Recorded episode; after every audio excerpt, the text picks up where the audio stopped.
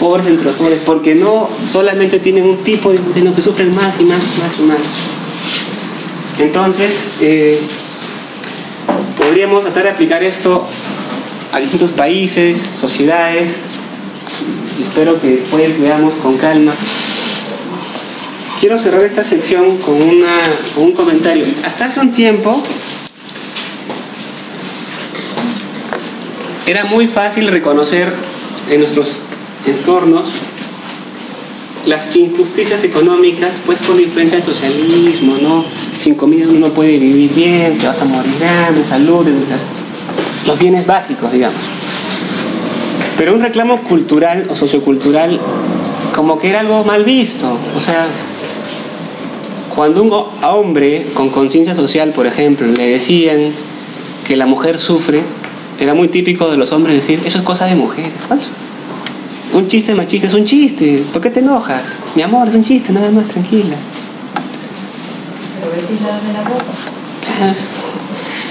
O sea, era fácil decir son cosas de mujeres.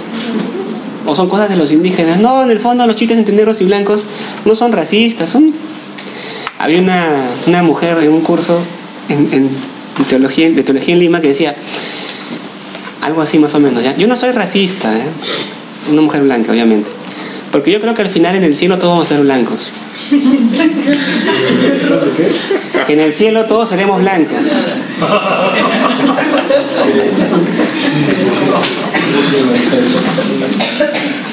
La categoría de santidad, ¿no? Pero lo gracioso es que esta mujer realmente pensaba eso. O sea, no lo dijo como chiste, todos muchos nos reímos, pero pensaba así porque está en nuestro inconsciente a mí como hombre me cuesta darme cuenta de muchas cosas eh, que son importantes para las mujeres, porque no he tenido hermanas, crecí en un hogar masculino, cuatro hermanos. Eh, pero después ido entendiendo, así con mucho esfuerzo, yo mismo, pues lo importante de ponerse en el zapato de cómo lo está viviendo el otro, ¿no? La mofa que presentamos anoche sobre los cólicos menstruales, este, o la, o la otra del otro lado del hombre borracho, o sea, hay muchos tipos como de daños que no son invisibles porque no los sufrimos. Entonces nos cuesta creer que la gente sufre porque yo no lo sufro. ¿Cómo puedes sufrir por eso? Han dicho un chiste sobre tu color de piel, sobre este, tu sexo, sobre cuánto pesas, sobre tu peso. Ah, entonces te desarmas, tonta. Es tonto, eso está acá en tu mente, nada más. Pero es cierto que la sociedad estructura así también muchas cosas. O sea, no basta decir, si los hombres se burlan de las mujeres, que las mujeres pues este, han oído sordos esos comentarios. Porque igual las estructuras sociales, económicas, culturales, siguen alentando tipos de injusticias y esto se, se mantiene en más aspectos que en esos chistes. O sea, el aspecto va mucho más allá. No termina en ese punto. ¿De acuerdo? Nos ha costado a los hombres eh, atender las demandas de género. A la gente blanca en Sudáfrica les costó mucho tiempo aceptar las demandas de la gente negra. Porque como que si lo básico para ser humano es lo material, la comida, ya lo demás te ya descontado, ya tienes eso para que quieres más cosas. Pero no, sin el respeto debido, sin el reconocimiento adecuado, sin la autoestima sana, uno no pueda vivir tranquilo, no puede vivir en paz. O sea, uno necesita que la sociedad te apruebe y valore tu forma particular de ser humano. ¿Ya? Tu forma particular, original, por la que tú quieres vivir tu humanidad, si tu género, tu sexualidad, tu cultura u otras variables que podamos añadir, no puede ser despreciada socialmente, porque entonces la persona sufre y por ahí venían las marchas y, contramarchas que les contaba estos años, ¿no? A ver. Lo que pasa es que también no es solamente, por ejemplo, un, ejemplo muy concreto, que los hombres desprecian a las mujeres, sino que esa estructura social permea de los hombres a las mujeres. Un ejemplo muy concreto es la cuestión de la manejada en automóvil. Las mujeres somos las que no sabemos manejar, las que cometemos errores, las que vamos distraídas, las que vamos, vamos pintando, bla, bla, bla. Y entonces los hombres dicen, y entonces los hombres dicen las mujeres manejan mal. Y en el, y en el camino uno se fija, ¿no? Si una mujer comete un error al volante es porque es mujer y porque es tonta, ¿no? Y no sabe manejar. Pero si un hombre comete un error es porque Puro macho, porque está claro y porque los hombres tienen que ir rápido y así es como tienen que manejar los hombres. Nos fijamos en eso. Además también la estructura cultural va de alguna manera haciendo que eso, que, que esa concepción se legitime de alguna manera como expresándose en las acciones que se van haciendo. Pero además de eso, yo he escuchado a muchas mujeres decir que es cierto que las mujeres manejamos mal. Entonces, no es solamente una cuestión de que los hombres nos, digas, nos digan que, sino que además nosotras nos decimos que es cierto. Es lo mismo que con un indígena, por ejemplo, ¿no? O sea, no solamente el blanco le dice al indígena que es estúpido, sino el indígena se dice a sí mismo que lo es. Entonces, también tiene que ver con una cuestión de legitimación de las estructuras sociales que introyecto y hago mías. Y entonces me la paso la vida justificando y comprobando que esas, que esas, este, que esa exclusión es válida. Entonces también no solamente es un proceso de que el opresor caiga en la cuenta, sino de que el oprimido rompa con la estructura que introyectó para que pueda también luchar por su dignidad. Y es un tema súper, súper complejo. O sea, la autoafirmación de las mujeres golpeadas por, en violencia intrafamiliar, por ejemplo, o el trabajo con campesinos con que crean que pueden hacer un trabajo comunitario y puedan construir una nueva comunidad. Y entonces en esa, eh, en esa coyuntura, pues en esa, en esa organización puedan entonces juntos luchar porque merecen una vida mejor, es todo un trabajo. Es lo que dice Paulo Freire del, del opresor, del oprimido que tiene el opresor introyectado y entonces tiene que convertirse en un opresor para dejar de ser oprimido. Y entonces es el policía, ¿no? Que es de la misma raza del, del del- mismo pueblo. del indígena, del mismo pueblo, ¿no? Pero que viene a- ahora como tengo Lo poder y ahora soy el ahora me convierto en opresor para no ser parte de mí, para no ser oprimido. ¿no? Es, es, es todo un, es todo un. A ver, eh, gracias, gracias, gracias. ¿Alguien más quiere decir lo que ¿No? Hanu, continúo yo. Sí, no, era, era como que agregarle un poco de, de dificultad también ya lo que comentaba Clara, y era un, un fenómeno al que yo le temo mucho, y más sobre las personas que entonces empiezan a tratar de eh, inmiscuirse en todo este asunto de la lucha social, y es hacer una especie de, no de transformar la injusticia en justicia, sino de hacer una especie de contrainjusticia. Entonces no es generar la igualdad, sino simplemente voltear eh, el- esa figurita, el huevito ese y voltearlo y ya, esa es la justicia. Y yo le decía que, por ejemplo, hay factores muy claros.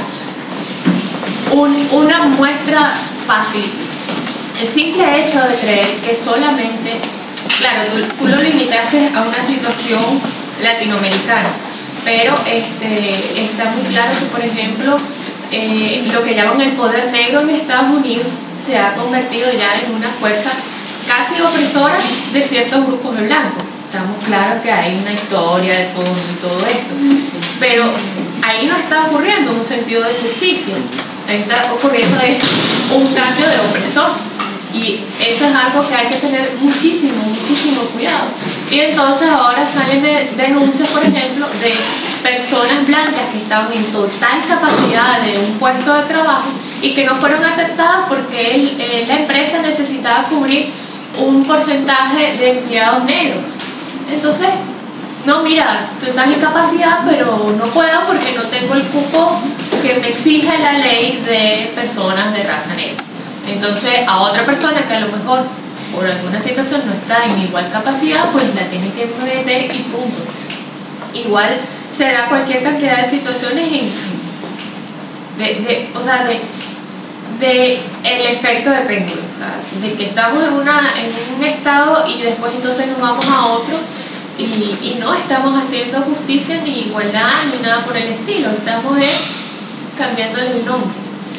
Entonces yo creo que eso es algo que, siempre hay que tener mucho cuidado en qué estamos transformando el proceso, o sea, ¿qué, vamos, qué estamos haciendo? ¿Vamos a cambiar solamente el nombre de mística? Gracias. Eh, a ver, eh, existe algo así como el poniéndole nombres técnicos, de repente lo que tú has dicho, el dilema reconocimiento-redistribución.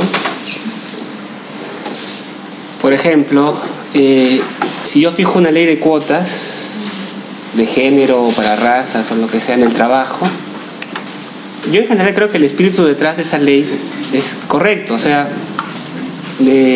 no es igual que los negros de un barrio golpeen a un blanco por, ser el único blanco que vive ahí a que la sociedad estadounidense decida, estas plazas son para negros porque históricamente han sido relegados. O sea, eso puede ser una justificación bastante buena, pero en otro caso sí puede ser una injusticia a la inversa. ¿no? Si yo creo que lo importante es el mercado, entonces yo puedo decir, no, ahí está, el mercado reestructurémoslo y entonces si las mujeres ganan más dinero, inmediatamente tendrán más respeto también porque tendrán tanta independencia como el varón. Pero en los países donde se ha querido hacer así con cambios en el mercado, al final se ha terminado reforzando lo otro. Ah, la mujer para que pueda ser ejecutiva requiere ayuda. Entonces, cambiamos en las estructuras económicas, la mujer gana más, pero ha ganado una rayita más en otro lado que fue incapaz de hacerlo por sí mismo, si no era porque le dimos la oportunidad de hacerlo. Entonces, el dilema redistribución-reconocimiento tiene que ver con cómo se pueden afectar las soluciones de un lado a las del otro, y cuando atendamos algún caso de estos tendríamos que atenderlo en perspectiva bidimensional. Quiero contar un chiste para relajar la mente. Qué pena que se fue, ¿no? A ver, si nos si nos relajamos un ratito. Eh, de repente hemos escuchado, en un auto iban tres personas, tres personas, eh, una mujer, Papá Noel y el hombre perfecto. El auto se estrelló, se hizo pedazos, solamente encontraron un cuerpo. ¿El cuerpo de quién era? ¿El cuerpo de? ¿Por qué? El hombre entonces, del chiste, del chiste deducimos primero dos cosas, ¿no? Que, la, que el Papá Noel y el hombre, perfecto no existen, pero que la mujer manejaba. A ver, por favor,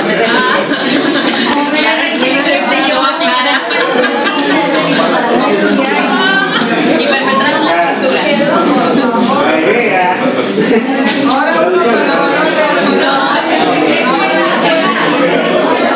ver, a ver, a ver.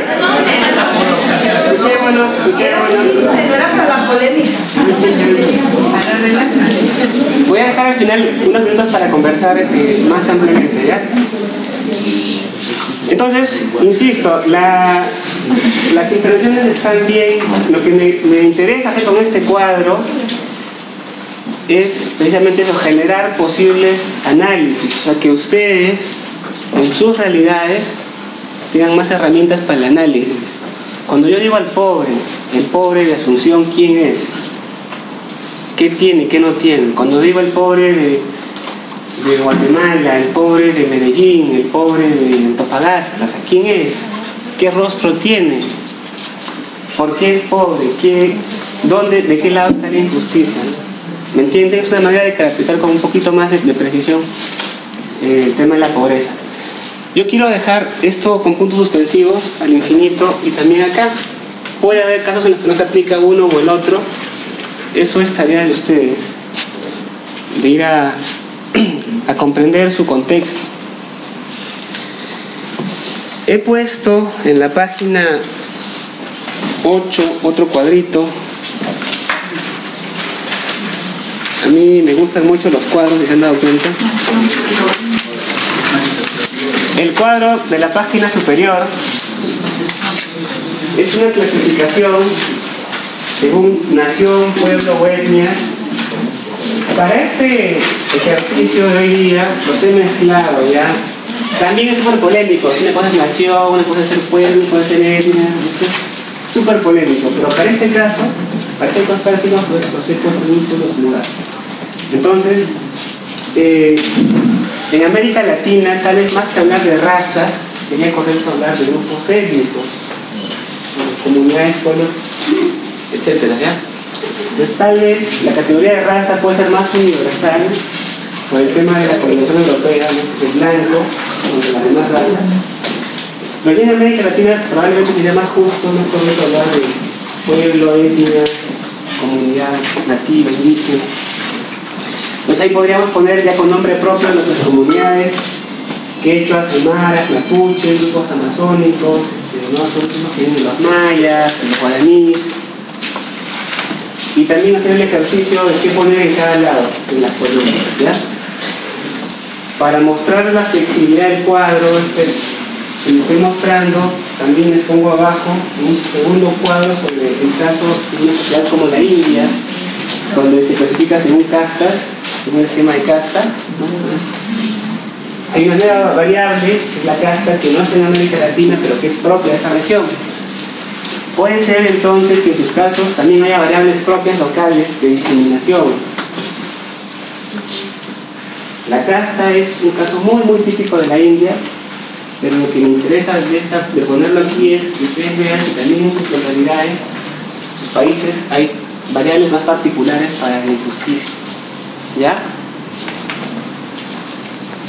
Y quiero llegar a la tercera sección que me interesa mucho y volvemos de nuevo al espíritu de Magis, al espíritu más espiritual de la y la teología.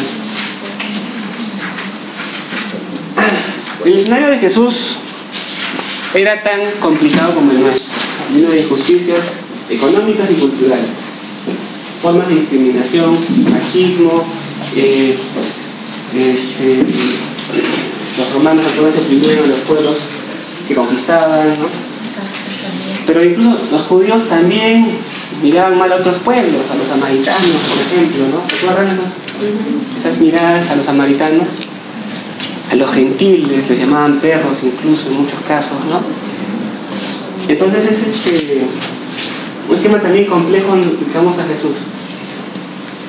Hay muchas maneras de entrar a la misión de Jesús, a su acción salvífica. A mí me gustan mucho los textos de Lucas eh, 4 y Lucas 7. Lucas 4, 16, ¿se acuerdan? Jesús aparece de vuelta al barrio, después de mucho tiempo, agarra un rollo, se tocó leer la lectura, nadie quería leer, le dan rollo y comienza a leer a Isaías, ¿no? El Espíritu de Dios está sobre mí, me ha enviado a anunciar la buena nueva a los pobres, la liberación, comienza a dar una pequeña agenda de su plan de salvación. Lucas 7, tres capítulos más adelante, eh, cuando los enviados de Juan Bautista, Juan Bautista estaba ahí en la casa que tenía, ¿no? y Juan manda a sus discípulos a que le pregunten a Jesús si era él el que tenía que venir. Oye, este, manda dos más. Pregúntenle a él si es el que tenía que si es el, el, el que da las escrituras. Van los discípulos y le preguntan a Jesús. En ese momento Jesús, dice el texto, estaba haciendo lo que decía Isaías, curando, dando la vista, eh, anunciando la buena nueva a los pobres. ¿no? Y cuando le preguntan a Jesús si era él el que tenía que venir o no, él no responde con un discurso teológico, no había hecho maíz. Responde de la manera más sencilla y más directa. Miren la realidad. Miren lo que está pasando los hijos están mirando, los cojos caminan, ha llegado un nuevo momento para los pobres en general. La respuesta de que Jesús era el Cristo, él era el Mesías, no pasa porque sí, porque yo vengo de la de David no sé qué, la genealogía completa. No hay ningún ni metafísico detrás. Yo soy Cristo porque ahí están mis obras, ahí está lo que yo hago en los términos contemporáneos podríamos decir, si soy Cristo es porque yo me estoy ocupando de estas cosas. Estoy eliminando este tipo de injusticias. le devuelvo al pobre lo que le corresponde, al despreciado su dignidad. Eso soy el Cristo. A la mujer, a la samaritana, al centurión romano. O sea, Jesús atiende los tipos de discriminación, menosprecio, lo había que curar, lo había que sanar, lo va haciendo Él, lo va haciendo propio. Y yo creo que esa es la buena clave que tenemos para evaluarnos como, como comunidad maíz, como amigos ignacianos en general. ¿Cuánto de la realidad está cambiando? ¿Cuánto de la realidad inmediata, regional, local, mundial, habrá que ver el nivel que nos corresponde? ¿Cuánto de la realidad está cambiando? Si realmente somos cristianos, habrá que hacer suya la misión de Cristo, que es eliminar injusticias así muy sencillo, ¿no? O sea, el éxito del maíz en la publicación misma no está. Con acabar los trabajos tampoco está. Es lo mínimo que podríamos pedirnos. Ni siquiera es lo mínimo, perdón, me corrijo. Lo mínimo es cuánto mundo mejor hacemos en espacios donde nos movemos, trabajamos. Cuánta injusticia eliminamos. A cuántos hijos devolvemos la vista. ¿Ya? Eh, para tratar de poner a Jesús en estas columnas más puntuales, tengo dos textos aquí, dos tipos, perdón, de enfoques. Estamos en la página 9 ya. Estoy yendo de forma ordenada. En la página 9, el primer subtítulo dice Jesús y la redistribución. Como podemos saber, Jesús tiene discurso sobre el tema de las riquezas más de una vez, sobre el tema de la multiplicación de los panes, o sea, podemos tener una actitud decidida por, como bien decía la tradición, no dejar a nadie desvalido, ¿no? Atender a la ayuda, al huérfano, hay que darle lo que le corresponde, lo justo, tú atiéndela, atiéndelo. Y Jesús pues tiene discursos y acciones concretas en ese sentido. El Evangelio está lleno de ejemplos, eh, pero a mí me gusta el encuentro con Saqueo porque tiene la base de lo que yo quería decir, pero algo más, algo, a un paso más adelante. ¿Se acuerdan? Anton en, en, Lima, no sé si contaba, pero él dice, ante estos problemas de distribución, de, que muchos acaparan, de que pocos acaparan de mucho, la solución es el, saqueo de los ricos. ¿Se acuerdan de esa frase? La solución es el saqueo de los ricos. El saqueo de los ricos. Pero con Z. El, perdón, el saqueo de los ricos con Z. en América Latina no pronunciamos Z sino S, ¿no? O sea, es ser como el, saqueo que tiene Z, que era rico, ser como él. ¿Por qué? Todos, sin excusa, en la vida social reproducimos las estructuras, siendo víctimas o victimarios, ¿no? todos las reproducimos de algún modo todos colaboramos en todo tipo de injusticias. Saqueo se da cuenta que él ha cobrado de más, que exigido, que ha sido injusto. Y él dice, voy a remediar la injusticia. Voy a ir contra mi comodidad y voy a devolver lo que he robado. Pero no se queda solamente allí. O sea, no solamente elimina la injusticia, más directa que le haya cometido, sino que va contra la injusticia estructural o indirecta, que es esa gran relación de poder, de mercado, ¿no?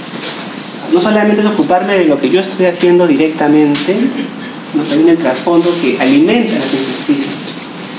Y Saqueo dice que dará sus bienes, que los repartirá gratis.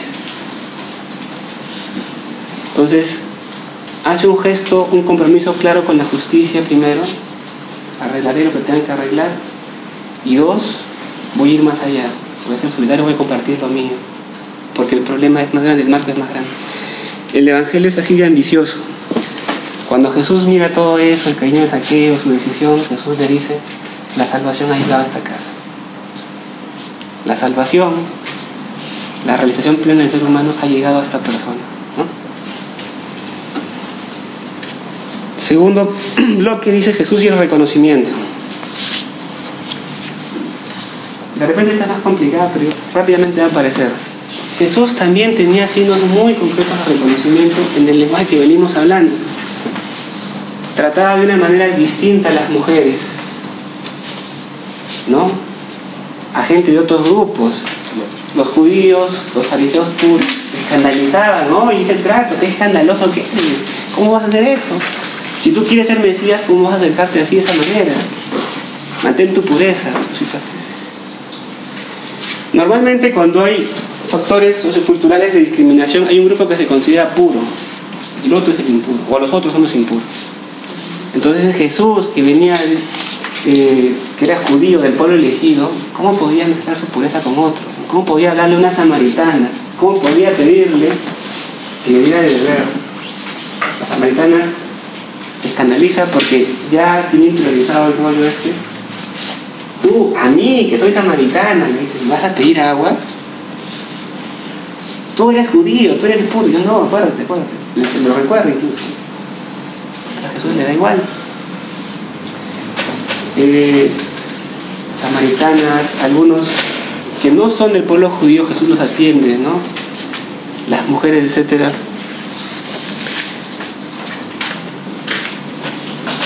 Eh, yendo ya a la página 10, yendo a la página 10, hay un texto que dice la salvación es integral, Mateo 15. ¿no? Me gusta Mateo 15 porque hay dos eventos de Jesús ahí consecutivos uno detrás del otro que van en la línea de lo que estamos hablando. Primero es el encuentro con una mujer cananea que tenía enfermo a un niño, un hijo, y pues este, este Jesús está ocupado con sus discípulos y otras cosas, la mujer va y le pide ayúdame por favor, que necesito de ti. Y la respuesta es muy dura, ¿no? No está bien quitar el pan de la mesa de los hijos dárselo a los perros. Perros en el sentido de que son gentiles, ¿no? Son no judíos.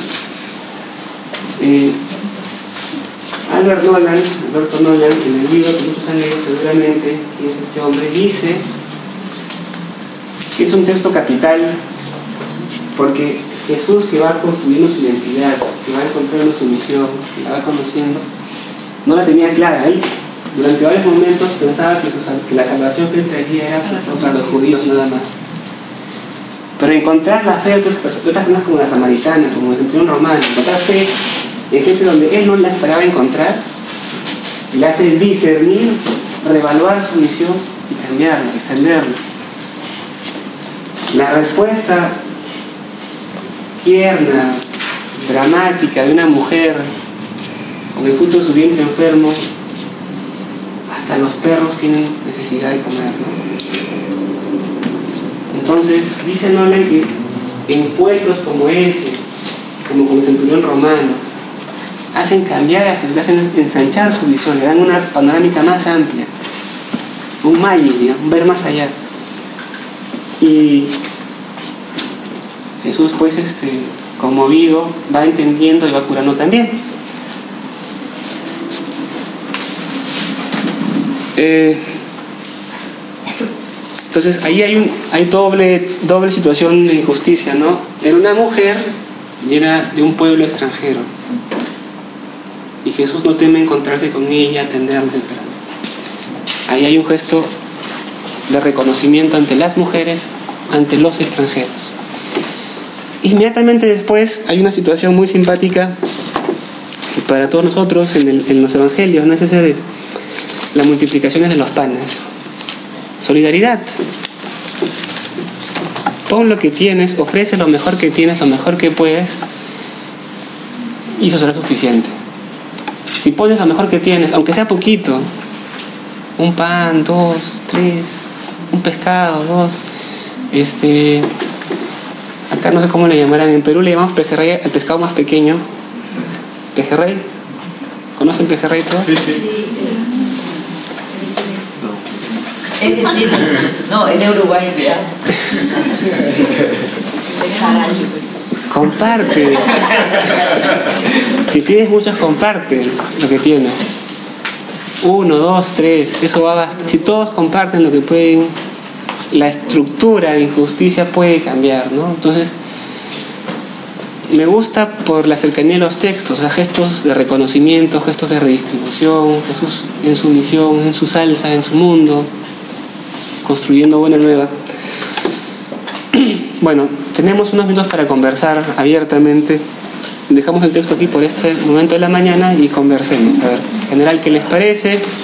Sobre todo, yo voy a seguir ampliando aún más el cuadro este. Entonces les invitaría ahora a que si tienen preguntas, algo que no se haya entendido bien sobre lo que ya se expuso, sobre todo temas aclaratorios, ¿hay alguna cosa, alguna cuestión que haya quedado más suelta? Yo tengo una duda. ¿Cuál era, puedes volver a explicar lo de explotación, marginación, carencia, privación? O sea, ¿cuál es la diferencia? Explotación es el tema del usufructo clásico. Otro se apodera del fruto del trabajo ajeno. Marginación es separar plazas. Por ejemplo, hoy en día hay tanto mano de obra desempleada que si tú quieres un albañil o un obrero para un trabajo, tienes a 10 en la, puerta de tu casa. Entonces, son subempleos y encima están muy peleados. marginación tiene que ver con subempleo y desempleo. ¿Ya? Oye, el, el tema de las viviendas no entra allí. El tema de que en las grandes ciudades eh, los que viven en la ciudad como tal son los que tienen más dinero y los campesinos, los obreros, suelen vivir en los márgenes de la ciudad, en las colinas, en las afueras, en las villas, los barrios. Puede, puede ser, entonces eso, eso tiene que ajustarse a cada sociedad. Por ejemplo, hay sociedades, capitales este, con alto nivel de vida como Roma, como Londres, donde la gente muy pobre puede estar al centro de la ciudad sufriéndola muy mal.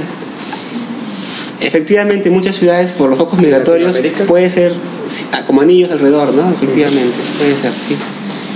Entonces, este, marginación, sobre todo me refería al, sub y desempleo y carencia o privación de bienes es no tener acceso a los bienes básicos, ¿no?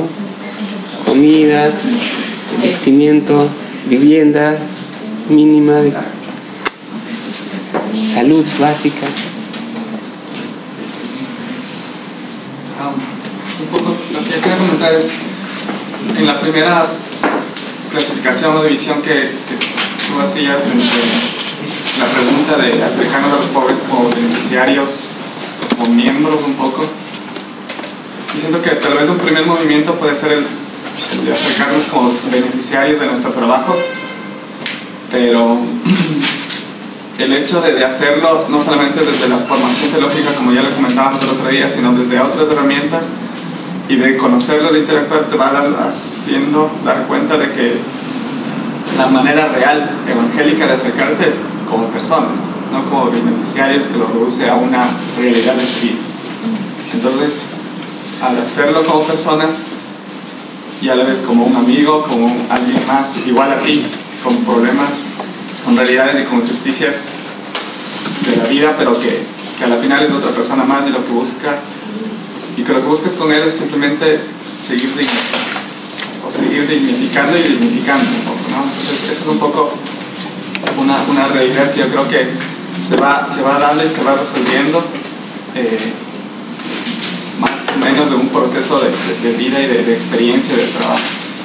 Esa, esa, es la primera. Y dentro de esa misma lógica dinámica, yo creo que esta que tú has hecho de, las características de los componentes de lo que puede ser una condición de injusticia o de marginación y de pobreza sociocultural, también es, es necesaria irla haciendo justamente desde esa realidad. O sea, cuando tú vas descubriendo una, a una persona anciana, indígena, negra, mujer, eh, hombre, homosexual, lo que sea, es ir viendo un poco la vida y la problemática, igual no desde tu visión de lo que está viviendo esa persona, sino de lo que es ella misma.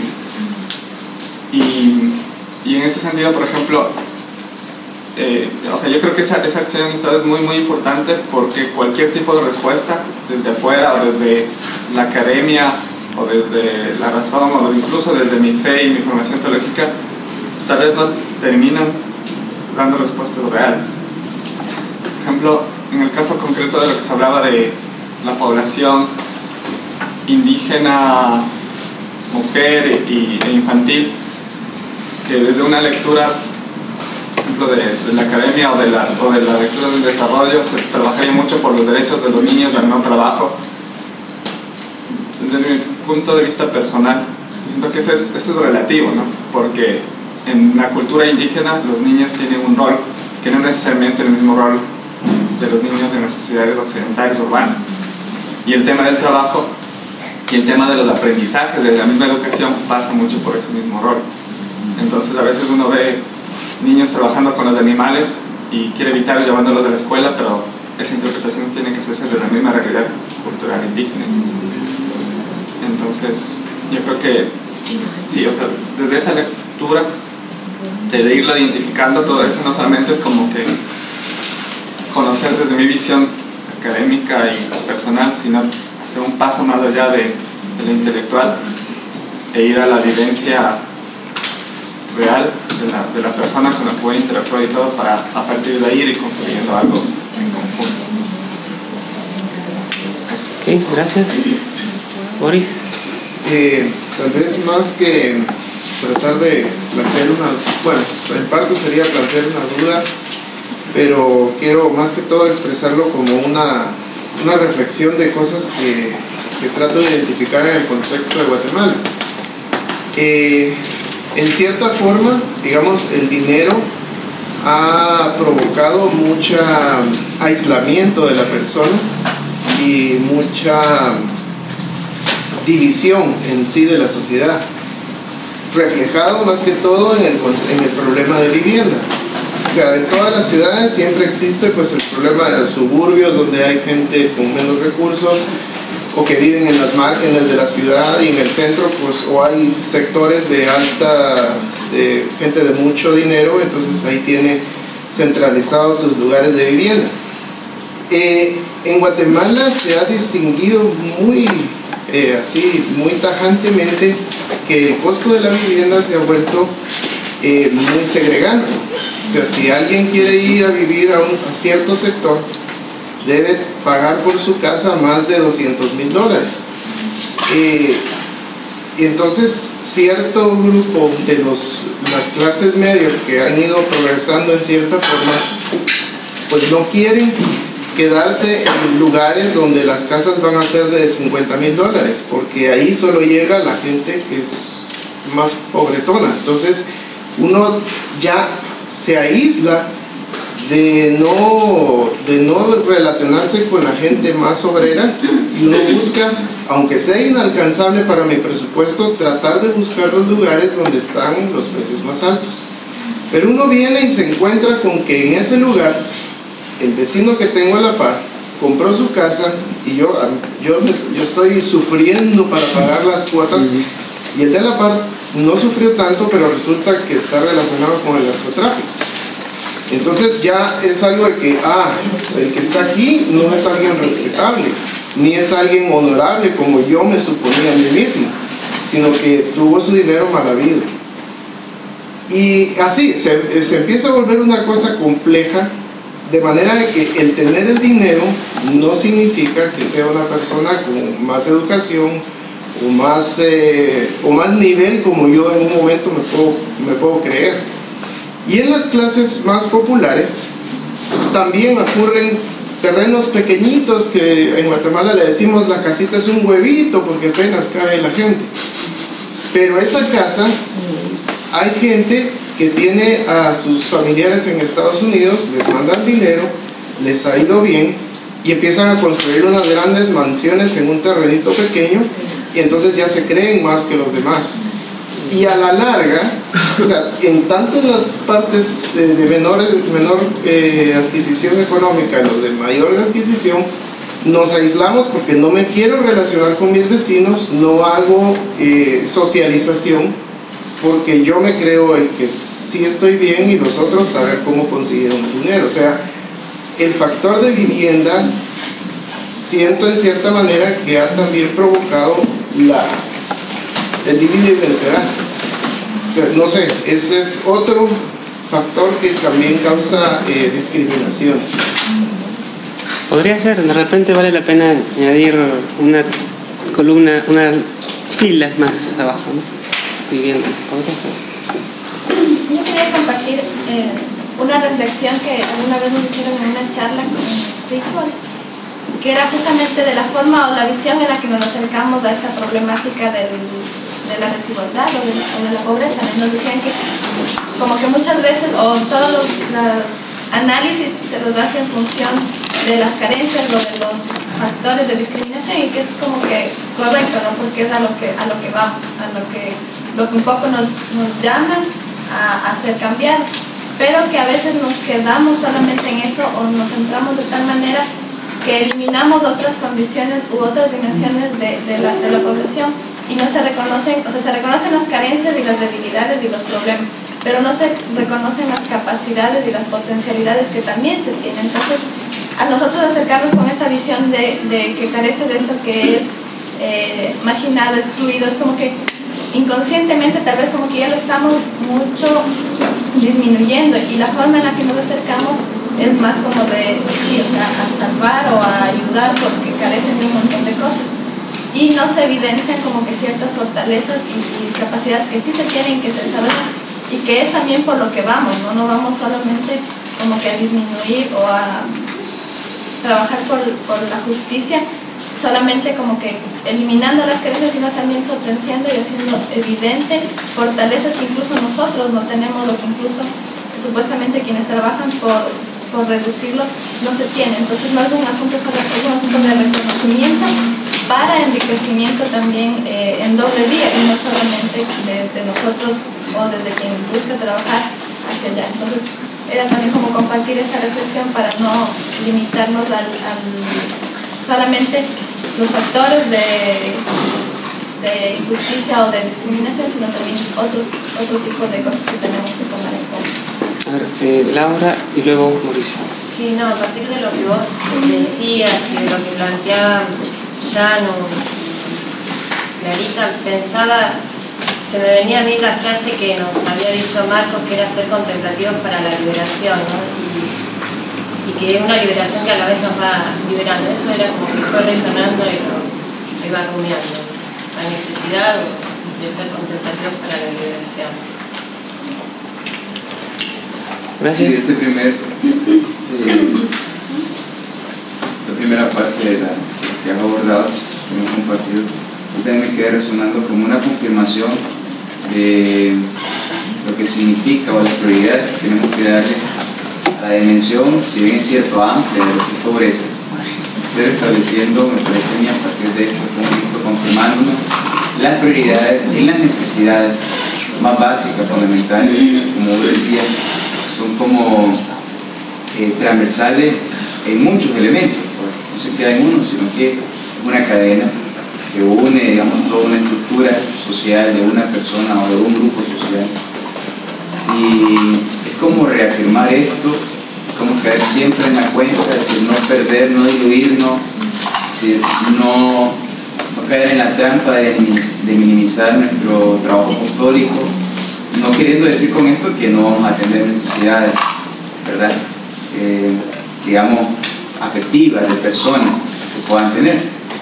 Pero sí tenemos claro cuál es el norte, teniendo muy claro cuál es la prioridad y en la medida de nuestro discernimiento personal y comunitario, ir apostando por eso que tenemos como claro cuál es el sentido, el rostro de, nuestra localidad, de quién es el pobre, esa bendición que nos ha dado. Me parece que ese es como el fruto, una reconfirmación otra vez eh, de lo que hemos venido trabajando. ¿Alguien más? David. Son, son tres ideas. La primera es un poco en lo que subrayaba Clara, que dicen las feministas que el cuerpo de mujer no garantiza conciencia de género. Y eso lo podemos hay mujeres más machistas que pues, en ocasiones, como mecanismo de reproducción, y Freire estudia el fenómeno muy, muy ampliamente. Eh, el segundo es, yo, yo personalmente, de repente me da rabia cuando equiparan machismo y feminismo, como si fuera la misma categoría. Y siempre hago la corrección a mis alumnos y alumnas que es machismo y embrismo. El feminismo, con todas sus contradicciones en América Latina, las mujeres tienen que ser deudoras del feminismo, sean conscientes o no. El feminismo, entendido pues como la emancipación de la mujer a partir de las condiciones de opresión de género, ha aportado muchas eh, concepciones, ideas, movimientos, eh, propuestas que ahora tienen la mujer casi casi en términos educativos con igual escolaridad que el, que el, varón. Es decir, eh, a mí me parece que sí convendría, para quien le interese un poco más en los movimientos feministas, para que no se comparen, es que tú eres muy machista y tú eres muy feminista. No, no, no. Son dos conceptos de, de, sustrato distintos, son categorías eh, diferentes. Y la tercera es, eh, decía Engels, no se, ve, no se ve lo mismo desde una choza que desde un castillo. No se ve lo mismo desde dentro de un movimiento que desde afuera de un movimiento. Es decir, este esquema que nos has planteado es dinámico. No están esperando las mujeres, los pueblos indígenas a que los CBX nos eh, eh, concienticemos para estar ahí. Están ahí y están moviéndose y están luchando desde hace muchos años. La interrogante es, ¿nos vamos a incorporar ahí o no? No es que lleguemos nosotros a impulsar sino ya hay un, conjunto de, movimientos. Y me he dado cuenta que es muy fácil descalificar desde afuera. Ah, son muy radicales. No, estos son... Eh, siempre están peleando. los piqueteros, no, esos atoran las carreteras, no sirven para nada más. Los pobres, no, son violentos. Es decir, desde afuera se ve una realidad distinta que desde adentro. Y yo no digo que quienes estén involucrados en los movimientos sociales, que parece ser que los movimientos sociales y los organismos de la sociedad civil son los nuevos actores de la transformación en América Latina junto con otros actores tradicionales. Yo digo que sean perfectos, pero la idea es, sí, eh, antes de, establecer una crítica negativa a este tipo de movimientos y de grupos, sí plantearnos desde dónde yo estoy parado para hacer esa crítica desde adentro desde afuera, porque hay una y otra. Puedo simpatizar o no, y ya desde que simpatizo estoy en parte de línea, se puede decir desde adentro. Pero sí, tener cuidado con criticar desde afuera los movimientos. Eh, parece que nos podemos llevar una buena sorpresa. A ver, un último, el último turno para para Mauricio, ya, ganó quizá también en esta misma línea lo que decía David, creo que si bien mañana vamos a profundizar en esto, la CX a veces se concibe a sí misma como una entidad aparte. Y realmente la CX es como un, un bastión, un, un, humus, como ese centro de donde abrevamos, como ese pero todos nosotros representamos también eh, opciones sociales, políticas, identitarias, de mucha variedad y a veces las dejamos fuera en orden, de manera que podamos eh, interactuar de manera como más eh, lo que llamaríamos sana en la comunidad. Y yo creo que no ese es el espíritu de la, de la comunidad, creo que estas identidades, estas historias, estas visiones de la realidad, discernidas comunitariamente, como lo habrán trabajado también con Marita, son parte de la riqueza profunda de nuestro ser CBX. No es que nos quitamos toda nuestra identidad, nuestra historia y nuestras opciones para poder tener una experiencia comunitaria, digamos, plana, sino estos atisbos, estos encuentros, desencuentros son parte de la misma dinámica de la realidad humana y yo creo que es importante irlos poniendo sobre la mesa para que no queden estos también experiencias o análisis de realidades que parecieran o podrían quedarse como estáticas, sino esa proactividad para ir hacia ellos desde lo que son. Bueno, gracias. Eh, solamente unas ideas para terminar. Hemos hecho un primer ejercicio de identificar algo de, lo que es la pobreza en un sentido mucho más amplio. Si se dan cuenta en el texto, yo prefiero usar la palabra injusticia que pobreza, porque pobreza en sentido común, en teología, puede significar muchas cosas. Entonces, en el espíritu que nos interesa, podríamos decir que si la pobreza es todo esto, nos interesa identificar cuáles son las injusticias sociales, por qué se producen, cómo podemos intervenir en ellas, etc. pero el ejercicio todavía está muy incompleto. Hemos dado un primer gran paso, eh, que era hacer una caracterización cultural, económica de los tipos de injusticias. Bien dicen, luego definir a la persona pobre implicaría ya tomar postura sobre qué tan pasiva o activa puede ser o es en la realidad. Yo todavía no he querido entrar a ese tema. En mi primera aproximación lo que estamos haciendo es decir, ¿quién sufre injusticias? Al margen de que puede asumirlas solo o no, puede responder ellas o no, ¿quién sufre injusticias? ¿Quién está recibiendo más daño en la sociedad? ¿Ya? Esa, es, ha sido la entrada que hemos tenido. Eh, pero es cierto que está muy bien no quedarnos con el pobre como el sujeto pasivo, que el hecho de que reciba injusticias no es igual a que no puede responder a ellas, a que necesita total auxilio externo, que no sea autónomo ni autorresponsable. Mucho de la pobreza es culpa de una cultura interna asimilada, ¿no? Este, el financista del grupo decía que cuando a un pobre le das un préstamo para que adelante, a veces se compra televisor último modelo, se compra este, cerveza y se va a tomar. Entonces, ¿dónde está la injusticia cuando alguien es autorresponsable? ¿Ya? digamos, una característica, una característica más, más específica, más estricta del, pobre como sujeto, todavía no, no, le hemos querido ensayar, sino cómo la sociedad hace que la gente sufra injusticias de uno u otro modo. Del mismo lado está también el tema de la eh, internalización de las estructuras de opresión. O sea, es muy cierto. Les he puesto en la bibliografía un libro de Franz Fanon que se llama Los Condenados de la Tierra, digamos que es la versión de Paulo Freire, pero más bien desde el África. Eh, efectivamente a los colonialistas, dice Fanon, les interesaba que los indígenas se creyeran el cuento de que son inferiores, que sus dioses no son dioses, sino y que su religión no es religión, sino es idolatría. O sea, era una forma de asumir el discurso, integrarlo y ser pasivo en un sentido más amplio, ¿no?